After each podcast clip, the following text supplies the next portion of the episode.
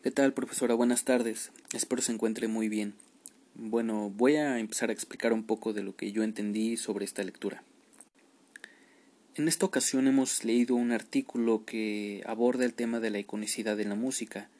Em, bien, este artículo, eh, de algún modo, como que nos presenta una nueva forma fenomenológica de ver eh, la semiótica de Peirce y todos estos conceptos que vimos anteriormente, como lo fue la faneroscopía, como fueron las primeras eh, indagaciones de, de Peirce sobre la primeridad, la segundidad y la terceridad, eh, vistas eh, plenamente hasta ahora como un aspecto que solo abordaba lo, lo, lo, escrito, ¿no? que abordaba solamente la semántica de las estructuras lingüísticas escritas y visuales también como vimos anteriormente, el tema de imagen, imágenes visuales.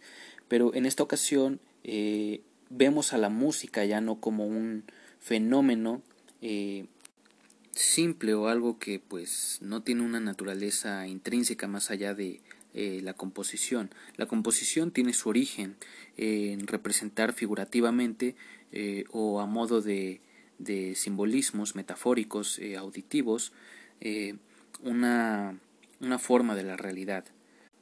Y bajo ese concepto, pues el autor propone eh, considerar a los tropos, que serían como estas representaciones figurativas o simbólicas, metafóricas o metonímicas, que están en sustitución de otra cosa. Eh, para la música, pues es una estructura de sonido, eh, es una manifestación sonora que pues constituye conductas performativas y no plenamente son discursivas. Eh, como, hemos, eh, como hemos estado hablando, es algo que se manifiesta eh, a modo de sonidos, a modo de construcciones melódicas que son capaces de abstraer la realidad, dando paso pues a una forma de interpretación única, ¿no? Una forma de interpretación que se da de manera distinta en cada cultura, dada pues que la percepción no siempre es similar, las percepciones referentes a la naturaleza son distintas. El autor también nos habla de que cada miembro de una cultura eh, identificará valores simbólicos en una pieza musical, eh, que no será mediado a través de eh, otro simbolismo que no sea el simbolismo auditivo. La música en ese sentido podríamos verla como un fragmento de la vida que se resiste al paso del tiempo y al paso de pues cualquier acto político. La fenomenología de la música consiste en distinguir eh, estos aspectos de la identidad de los grupos, las sectas y las organizaciones que rodean eh, a la pieza musical, ¿no? Porque de ello va a partir el inicio de, la, de esa construcción musical para que pueda eh, manifestar ciertas emociones o ciertas pasiones del ser humano.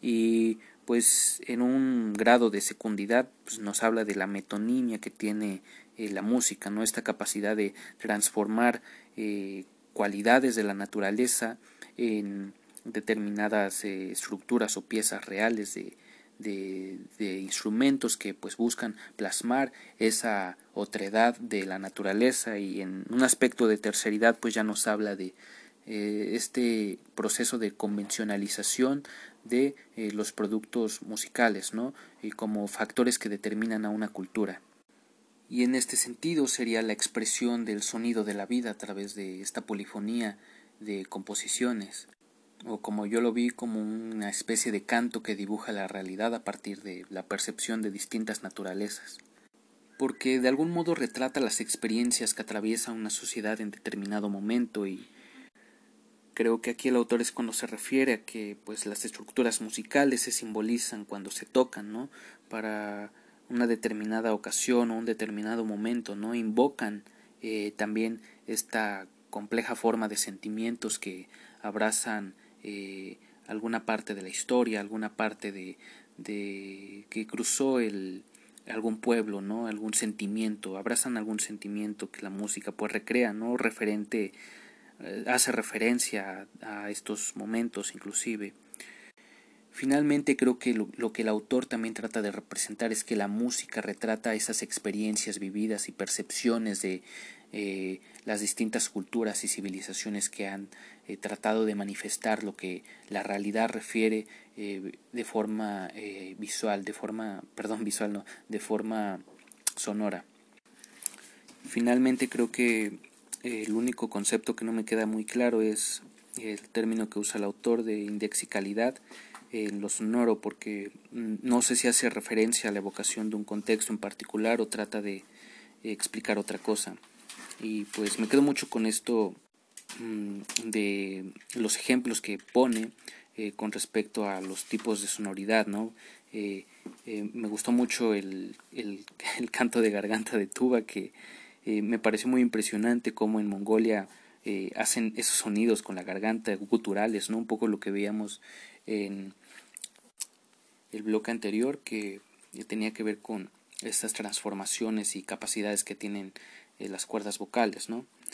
Y sería todo. Gracias.